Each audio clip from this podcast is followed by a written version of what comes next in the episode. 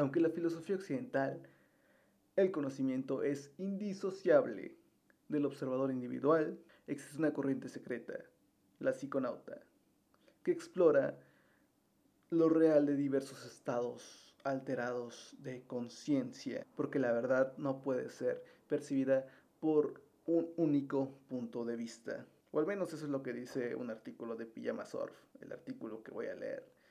Yo soy Jun Martínez y hoy hablaremos de la psiconáutica. Yo soy Jun Martínez y este es un intento de hacer contacto social a través del Internet, sin tener que recurrir a las conocidas ya redes sociales y pues para no volverme loco en el proceso.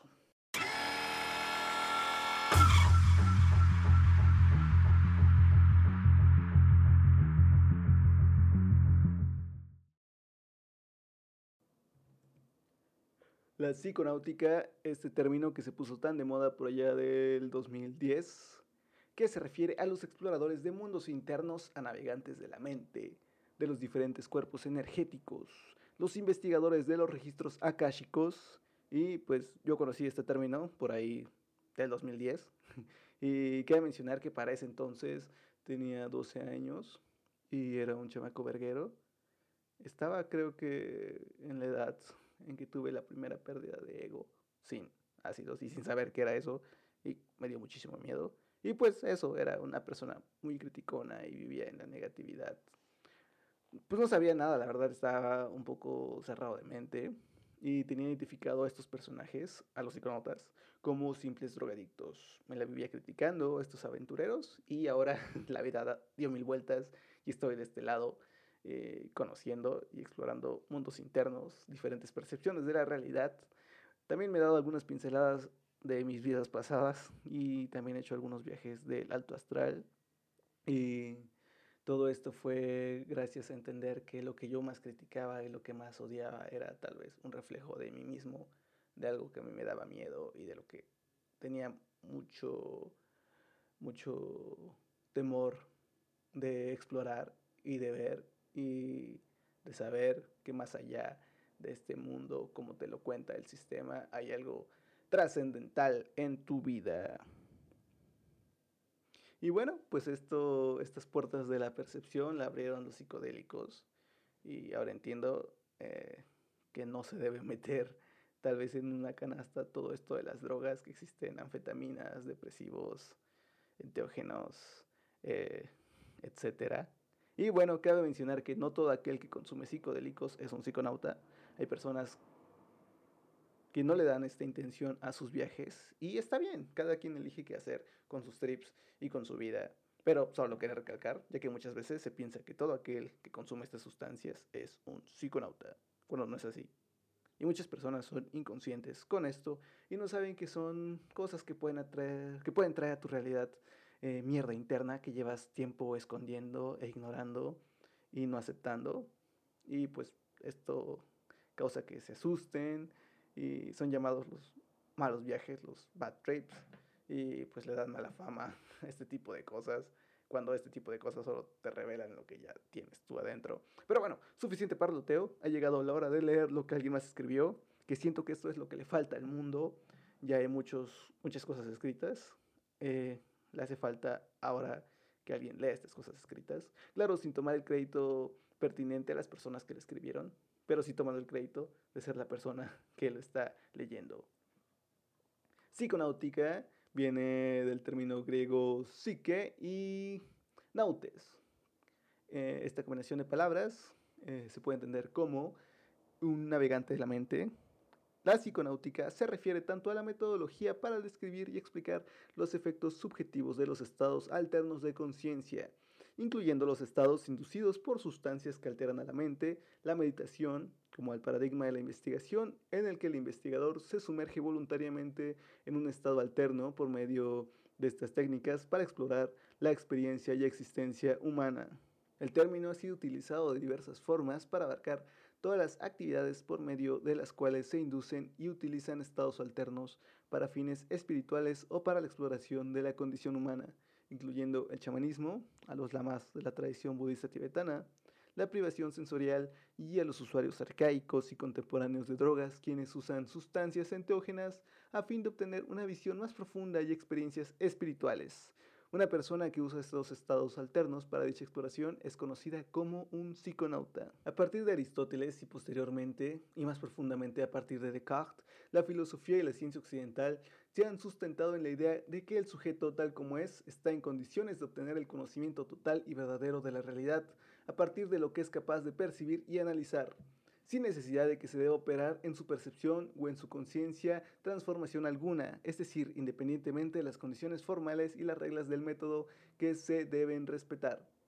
La verdad, en su totalidad, para el pensamiento occidental, se presenta llana y naturalmente a la percepción y a la mente analítica del investigador, incluidos los instrumentos empleados por el investigador para expandir el alcance de sus cinco sentidos, sin comprometerlo a este en su propio ser, en la estructura de su propia conciencia, la cual ya se considera adecuada y plena para tener acceso a la verdad. Este ha sido el modo natural de concebir el conocimiento para la cultura occidental, al menos hasta el surgimiento de las distintas formas de relativismo postmoderno, desde la epistemología hasta la teoría lingüística, en las que todo lo que era denominado verdad para la modernidad comenzó a perder valor ontológico o sentido en sí mismo. Hoy en día parecen distintos tantos discursos postmodernos, no existe algo como la verdad, solo construcciones subjetivas del sujeto sobre una realidad que le es en sí y naturalmente inaccesible. Sin embargo, como señaló agudamente el filósofo e historiador de las ideas Michel Foucault en una de sus obras fundamentales, La hermenéutica del sujeto, durante todo el extenso periodo que llamamos antigüedad y la historia anterior a este, las cuestiones filosóficas del qué es la verdad y cómo tener acceso a la verdad, así como las prácticas específicas de transformación de la conciencia del sujeto para tener acceso a la verdad, nunca se separaron. No estaban separadas de los llamados chamanes de las sociedades prehistóricas, no lo estaban para la extensa historia de la filosofía oriental, ni lo estaban para los filósofos presocráticos, ni tampoco para Sócrates y Platón. Todas las filosofías antiguas postulaban que la verdad total nunca se da al sujeto con pleno derecho sin operarse en su ser, en su punto de vista, una transformación profunda. La psiconáutica recupera la idea antigua de que la verdad, es decir, la realidad objetiva y completa, no puede ser percibida y comprendida por el sujeto desde un único punto de vista, desde una perspectiva no dualista, la, división moderna entre relatividad objetiva e interpretación subjetiva carece de sentido, ya que no es posible hablar de puntos de vista ontológicamente objetivos y subjetivos sobre la realidad sin separar ilusoriamente el sujeto de la totalidad de lo real de la cual forma parte. Holísticamente hablando, no hay realidades objetivas y experiencias subjetivas de lo real. Nuestra percepción es nuestra única realidad y todo lo que podemos experimentar es realidad. Es una parte efectiva de lo real de todo lo que podemos hablar es de puntos de vista más amplios o integrales y puntos de vista más parciales o falsos respecto a la totalidad de lo real. En su modelo neurológico de la conciencia, el reconocido psicólogo, filósofo y psiconauta Timothy Leary planteó que nuestra conciencia posee al menos ocho circuitos cerebrales distintos de los que puede experimentar la realidad. El circuito de biosupervivencia, el circuito emocional territorial, el circuito semántico, el circuito sociosexual, el circuito neurosomático holístico, el circuito neurogenético colectivo, el circuito de metaprogramación y el circuito cuántico no local y cada uno de estos circuitos funciona como un túnel de realidad distinto para nuestra experiencia perceptiva de lo real. Nos da acceso a un aspecto diferente de lo real en términos generales. Nuestra cultura, según Liri, ha avanzado masivamente hasta los primeros cuatro circuitos, quedando un enorme potencial de realidad no actualizado Toda la verdad de nuestra cultura se ha constituido fundamentalmente sobre esos primeros cuatro circuitos, dando especial preponderancia al semántico para experimentar y formarse una visión de la realidad. Pero en términos más amplios, el concepto de túnel de realidad refiere a la estructura mental habitual desde la que nuestra percepción funciona, una estructura formada primero por nuestro determinismo genético y luego muy profundamente por nuestros condicionamientos familiares, sociales y personales nuestros paradigmas filosóficos y nuestras ideas sobre nosotros mismos y los otros. Nuestro túnel de realidad habitual es la estructura perceptiva de nuestro yo, el centro alrededor del cual éste gravita y se define, al abarcar solo la parte de lo real que entra justamente dentro de sus propios límites, nuestro túnel de realidad nos da siempre una visión parcial de lo real y siempre hay más realidad fuera de nuestros limitados puntos de vista. La búsqueda psiconáutica para Liri implica ir más allá de los límites de nuestros túneles de realidad para abrirnos a una experiencia cada vez más amplia e integral de lo real. Siguiendo este enfoque, denominamos psiconáutica a la búsqueda, la práctica y la experiencia por las cuales el sujeto efectúa en sí mismo las transformaciones necesarias para emplear su túnel de realidad, es decir, su experiencia y conocimiento de lo real. En estos términos, el conocidísimo y casi nunca comprendido, Koan Sen, si un árbol cae en medio del bosque y no hay nadie ahí para escucharlo, ¿realmente hace ruido? La respuesta a esta profunda paradoja metafísica, agresivamente molesta para el dualismo de la mente occidental, es no. El árbol no hace ruido. No puede hacerlo ya que no hay escuchador, sea un humano, una bestia o una entidad que realice este aspecto de la realidad. Esto trata sobre todo el problema del observador y lo observado y como el observador es en realidad un co-creador de la realidad, ya que, de hecho, todo observador no es otra cosa que un punto de vista cósmico, un aspecto del universo contemplándose a sí mismo. Esto es exactamente lo que Niels Bohr estaba diciendo en la famosa interpretación de Copenhague de la física cuántica que tanto exasperó a Einstein y al resto de los físicos aún apegados a los fundamentos dualistas de la vieja escuela aristotélica. El brillante filósofo holístico Ken Wilber, refiriéndose a la evolución consciente de los puntos de vista cósmicos, nos dice, en la época en la que la evolución alcanza el neocórtex, el complejo cerebro trino con sus correlatos internos, las imágenes, los símbolos y los conceptos, su espacio fundamental se ha articulado en sofisticadas estructuras cognitivas.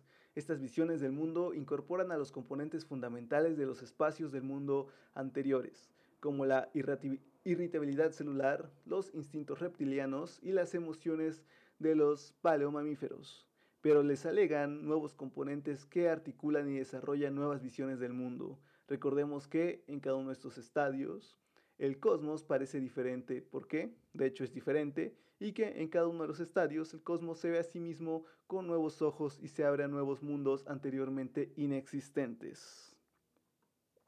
Todas las culturas antiguas han cultivado y desarrollado técnicas de transformación de percepción con este mismo fin, desde el uso de los alucinógenos en el chamanismo primitivo y en los cultos de misterios paganos, hasta las disciplinas contemplativas del yoga, el sufismo, la ascesis griega prearistotélica o el budismo zen como hijos de una cultura luminosa en la que su soberbia se ha autorrestringido a experimentar y comprender la realidad dentro del marco de su único y limitado punto de vista, y como herederos bastardos de antiguas y valiosas tradiciones espirituales a las que la ciencia y las religiones de letra muerta nos han enseñado a menospreciar e ignorar. ¿Acaso se encuentra hoy en nosotros la posibilidad de recuperar de forma responsable e inteligente estas puertas de acceso a las vastas realidades que, en nuestra miopía hemos sido educados para considerar inexistentes. El psiquiatra clínico Jan-Dick Blom describe la psiconáutica como la denotación de la exploración de la psique por medio de las técnicas tales como el sueño lúcido, sincronización de las ondas cerebrales, la privación sensorial y el uso de alucinógenos o enteógenos. Y a un psiconauta como alguien que busca investigar su mente usando estados internos de conciencia inducidos intencionalmente para fines espirituales, científicos o de investigación. El psicólogo Dr. Elliot Cohen de la Universidad Metropolitana de Leeds y del Instituto Británico de Psicosomáutica define psiconáutica como los medios para estudiar y explorar la conciencia y los estados alterados de conciencia. Se basa en la constatación de que al estudiar la conciencia es transformarla. Él asocia con una larga tradición de culturas históricas de todo el mundo, la Universidad Metropolitana de Leeds es actualmente la única universidad del Reino Unido en ofrecer un módulo sobre la psiconáutica. Robert Truman describe al maestro budista tibetano como un psiconauta, afirmando que los lamas tibetanos podrían considerarse psiconautas ya que viajan a través de las fronteras de la muerte al reino del entreestado. Los objetivos y métodos de la psiconáutica cuando se utilizan sustancias que alteran el estado se distingue comúnmente del uso de drogas recreativas por fuentes de la investigación. La psiconáutica como medio de exploración no tiene por qué involucrar drogas y puede tener lugar en un contexto religioso como una historia establecida. Cohen considera a la psiconáutica más cercana a las tradiciones de sabiduría y otros movimientos transpersonales e integrales. Sin embargo, hay una superposición con el consumo de drogas moderno debido a su moderna y cercana asociación con psicodélicos y otros fármacos. También se estudia en el contexto el uso indebido de drogas desde la perspectiva de la adicción, el mercado del uso indebido de drogas y la psicología en línea y estudios de drogas existentes y emergentes dentro de la toxicología. Acaba de mencionar que las cosas que están no son buenas, son malas, las cosas que están son y tú decides qué propósito darles y tú sabes si das el propósito correcto a tu vida o el propósito que deseas. Creo que eh, estar en estos estados alterados de la mente tiene que tener un propósito para mejorar en algo, para mejorar en ti como persona, para encontrar cosas que no deseas de ti, para sacar la mierda tal vez que no deseas, para abrazar la mierda que eres y que no te puedes quitar. Y para percibir la realidad de una diferente forma, para darte cuenta que tú eres el creador de tu propia realidad. Y todo sale porque tú lo haces así, tú llamas a lo que está. Inclusivamente si lo crees o no, lo sigues llamando, y creo que cuando das un paso a explorar completamente lo que está en tu cabeza, te das cuenta de todas esas veces que, entre comillas, te fue mal y lo tomaste de la verga y no pudiste aprender. O bueno, eso es un caso propio, pero en fin, las cosas no son buenas ni son malas, las cosas están y tú eres el que le da la intención y esos conceptos a todo lo que sucede. Algunas técnicas para acceder a los estados alternos de conciencia son los siguientes. El primero, los alucinógenos, y en especial psicodélicos como el LSD, DMT, 5 mo DMT, hongos de psilocibina o de la sustancia que sea, el peyote, también sustancias disociativas como la ketamina, eh, muy utilizado en los viajes psiconáuticos de John C. Lilly, el DXM y la salvia divinorum. 2. La interrupción de los procesos psicológicos y fisiológicos necesarios para estados mentales habituales, ya sea la falta de sueño, el ayuno, la privación sensorial, la privación de oxígeno y la inhalación de humo. La modificación de la respiración cotidiana a través de técnicas como la respiración holotrópica, el renacimiento y los ejercicios pranayama. 4 el ritual tanto como el medio para inducir a un estado alterno como para los propósitos prácticos de cimentar y de obtener un enfoque e intención adecuados. 5. Soñar. En particular el sueño lúcido en el que la persona conserva un cierto grado de voluntad y conciencia y bitácoras de sueños. Sígueme para consejos en los sueños lúcidos. No, no consejos, no, son para aprender también, porque igual ando en eso. 6. La hipnosis. 7. La meditación. 8. La danza meditativa o que induce al trance, como el torbellino sufi, también se puede utilizar para inducir estados alternos de conciencia. 8. La repetición prolongada de ciertos cantos, mantras o kirtans. 9. La oración o rezos repetitivos. 10. La biorretroalimentación y otras estrategias que cambian la actividad neuronal en el cerebro. Sincronización de ondas cerebrales. Por medio de la luz, el sonido o impulsos eléctricos, incluyendo máquinas de la mente, máquinas para soñar, ritmos binaurales y la electroterapia de estimulación craneal. Todas estas técnicas se pueden combinar. Por ejemplo, en algunas tradiciones chamánicas como la amazónica se pueden combinar el ritual, el ayuno y las sustancias psicotrópicas.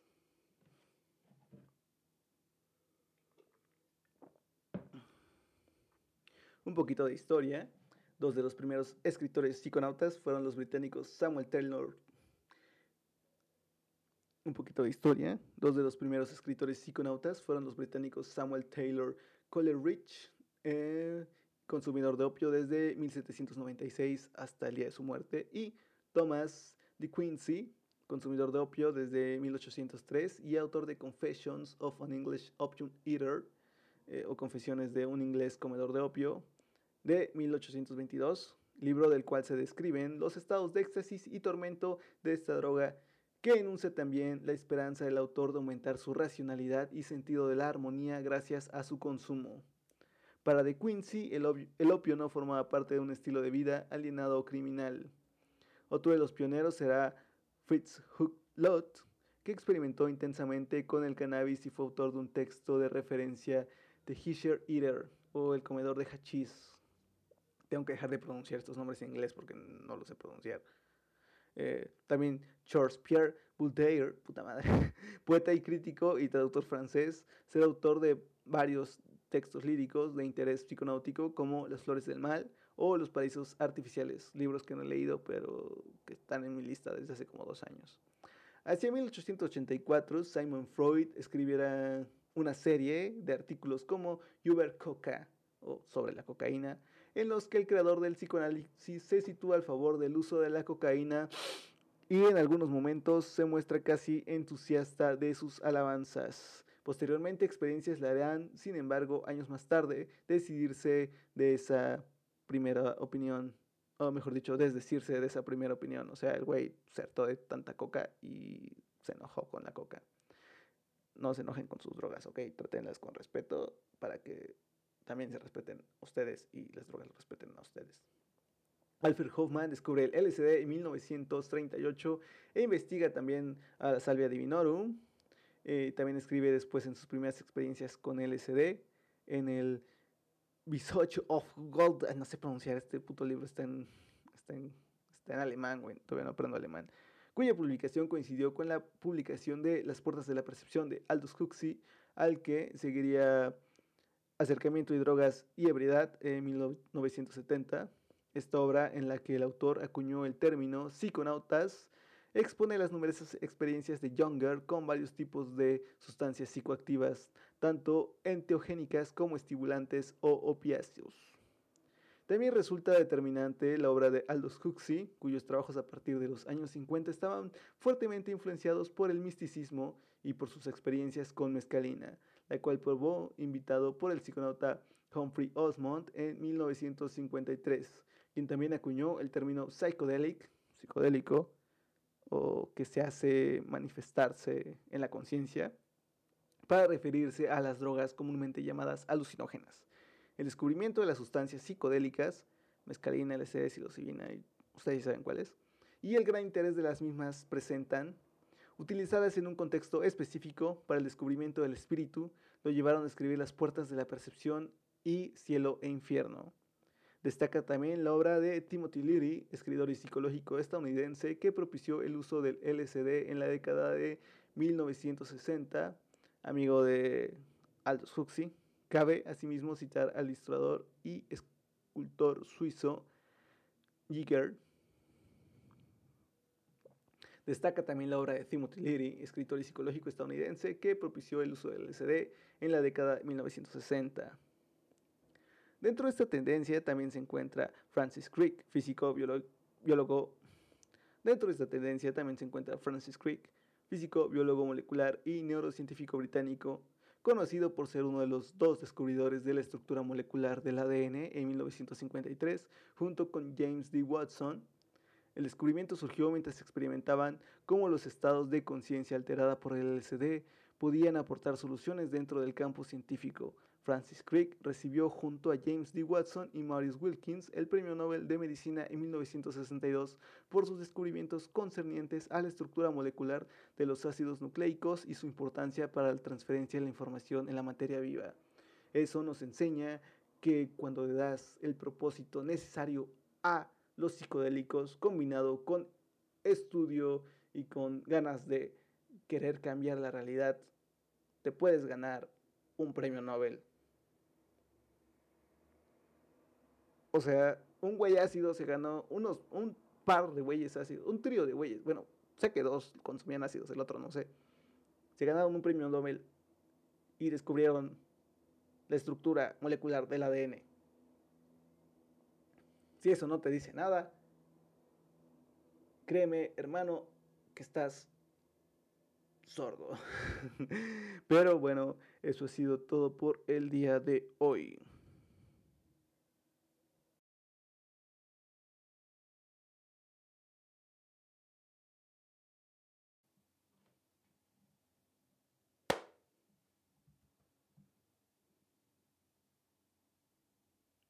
Aunque en la filosofía occidental.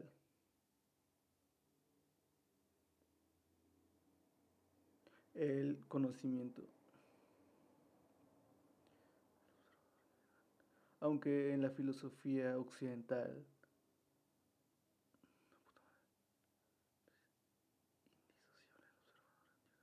Aunque en la filosofía occidental aunque en la filosofía occidental el conocimiento es indisociable del individuo perceptor, del observador individual. Aunque en la filosofía occidental el conocimiento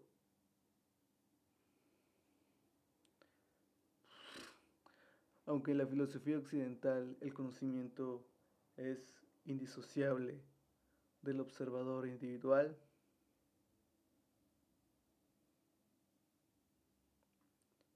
existe una corriente secreta, la psiconáutica.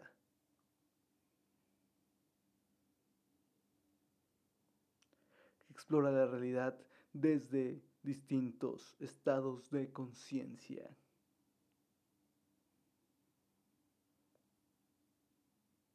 Porque la verdad no puede ser comprendida y percibida desde un único punto de vista. Aunque la filosofía occidental el conocimiento es, indisociable. Aunque en la filosofía occidental el conocimiento es indisociable del individuo, del observador individuo. Oh, hmm. Aunque en la filosofía occidental el conocimiento es indisociable del observador individual, existe una corriente secreta, la psiconauta, que explora lo real de diversos estados alterados de conciencia, porque la verdad no puede ser percibida por un único punto de vista. O al menos eso es lo que dice un artículo de Pijama Surf, el artículo que voy a leer. Y pues bueno, está dedicado a la psiconáutica y el día de hoy vamos a hablar de la psiconáutica. Yo soy Jun Martínez y este es un intento de hacer contacto social a través del Internet sin tener que recurrir a las conocidas ya redes sociales y pues para no volverme loco en el proceso. Yo soy Jun Martínez y hoy hablaremos de la psiconáutica. Y pues bueno, ¿qué te puedo decir? Si todos estos procesos han llevado a artistas a hacer obras de arte geniales, de hacer pinturas, de hacer murales, de hacer canciones y de ganar un premio Nobel que no puede hacer por ti si tú le das la intención. Obviamente esas cosas no funcionan solo porque sí, tú tienes que ser la persona que va a guiarlas hacia, hacia allá. Si estás en estados negativos de, de tu ser, seguramente te lleva hacia otro lado. Pero, pero lo más probable es que también te ayude. Yo la verdad cuando empecé a probar esto era una persona que al inicio no le daba esas intenciones, pero con el tiempo me fui moldeando y pues bueno, aquí estamos, ¿no? Eh, viendo por dónde pegarle y bueno, ya no importa mucho de mi vida. Eh, esto ha sido todo por el día de hoy. Si te gustó, eh, pues comparte, ¿no? Esto lo hago con mucho amor, con mucha intención. y son las 3 de la mañana y estoy bajando un viaje de ácidos.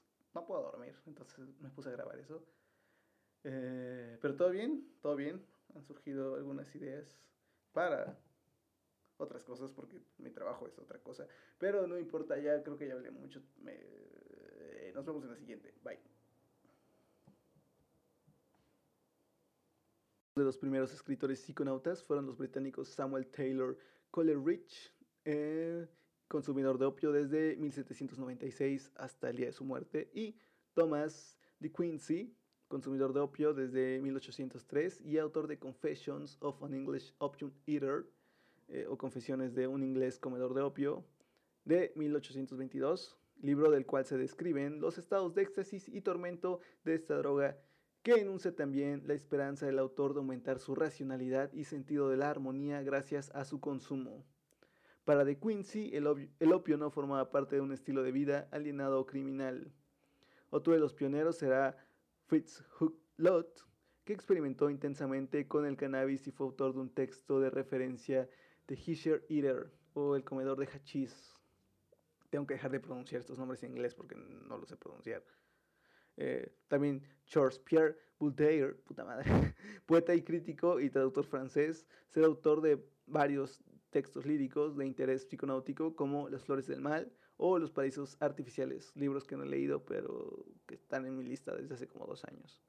Hacia 1884, Simon Freud escribiera una serie de artículos como Über Coca o sobre la cocaína, en los que el creador del psicoanálisis se sitúa al favor del uso de la cocaína y en algunos momentos se muestra casi entusiasta de sus alabanzas. Posteriormente, experiencias le harán, sin embargo, años más tarde, decidirse de esa primera opinión, o mejor dicho, desdecirse de esa primera opinión. O sea, el güey se hartó de tanta coca y se enojó con la coca.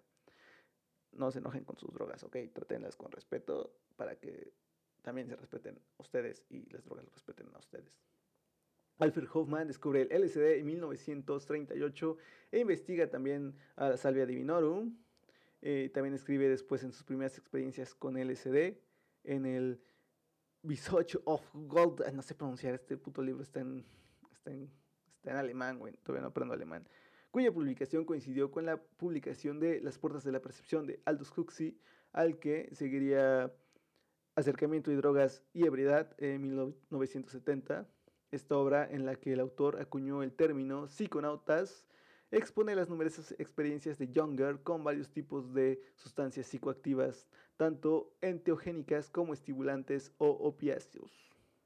También resulta determinante la obra de Aldous Huxley, cuyos trabajos a partir de los años 50 estaban fuertemente influenciados por el misticismo y por sus experiencias con mescalina, la cual probó invitado por el psiconauta Humphrey Osmond en 1953, quien también acuñó el término psychedelic, psicodélico, o que se hace manifestarse en la conciencia, para referirse a las drogas comúnmente llamadas alucinógenas. El descubrimiento de las sustancias psicodélicas, mescalina, LSD, psilocibina, y ustedes saben cuáles, y el gran interés de las mismas presentan utilizadas en un contexto específico para el descubrimiento del espíritu, lo llevaron a escribir Las puertas de la percepción y Cielo e Infierno. Destaca también la obra de Timothy Leary, escritor y psicológico estadounidense que propició el uso del LSD en la década de 1960. Dentro de esta tendencia también se encuentra Francis Crick, físico, biólogo molecular y neurocientífico británico, conocido por ser uno de los dos descubridores de la estructura molecular del ADN en 1953, junto con James D. Watson, el descubrimiento surgió mientras experimentaban cómo los estados de conciencia alterada por el LSD podían aportar soluciones dentro del campo científico. Francis Crick recibió junto a James D. Watson y Marius Wilkins el Premio Nobel de Medicina en 1962 por sus descubrimientos concernientes a la estructura molecular de los ácidos nucleicos y su importancia para la transferencia de la información en la materia viva. Eso nos enseña que cuando le das el propósito necesario a los psicodélicos combinado con estudio y con ganas de querer cambiar la realidad, te puedes ganar un premio Nobel. Un güey ácido se ganó unos, un par de güeyes ácidos, un trío de güeyes. Bueno, sé que dos consumían ácidos, el otro no sé. Se ganaron un premio Nobel y descubrieron la estructura molecular del ADN. Si eso no te dice nada, créeme, hermano, que estás sordo. Pero bueno, eso ha sido todo por el día de hoy. Y pues bueno, ¿qué te puedo decir? Si todos estos procesos han llevado a artistas a hacer obras de arte geniales, de hacer pinturas, de hacer murales, de hacer canciones y de ganar un premio Nobel, ¿Qué no puede hacer por ti si tú le das la intención? Obviamente esas cosas no funcionan solo porque sí, tú tienes que ser la persona que va a guiarlas hacia, hacia allá. Si estás en estados negativos de, de, de, tu ser, seguramente te lleva hacia otro lado. Pero, pero lo más probable es que también te ayude. Yo la verdad cuando empecé a probar esto era una persona que al inicio no le daba esas intenciones, pero con el tiempo me fui moldeando y pues bueno, aquí estamos, ¿no? Eh, viendo por dónde pegarle y bueno, ya no importa mucho de mi vida. Eh, esto ha sido todo por el día de hoy. Si te gustó, eh, pues comparte, ¿no? Esto lo hago con mucho amor, con mucha intención. y son las 3 de la mañana y estoy bajando un viaje de ácidos no puedo dormir, entonces me puse a grabar eso. Eh, pero todo bien, todo bien. Han surgido algunas ideas para otras cosas porque mi trabajo es otra cosa. Pero no importa, ya creo que ya hablé mucho. nos vemos en la siguiente. Bye.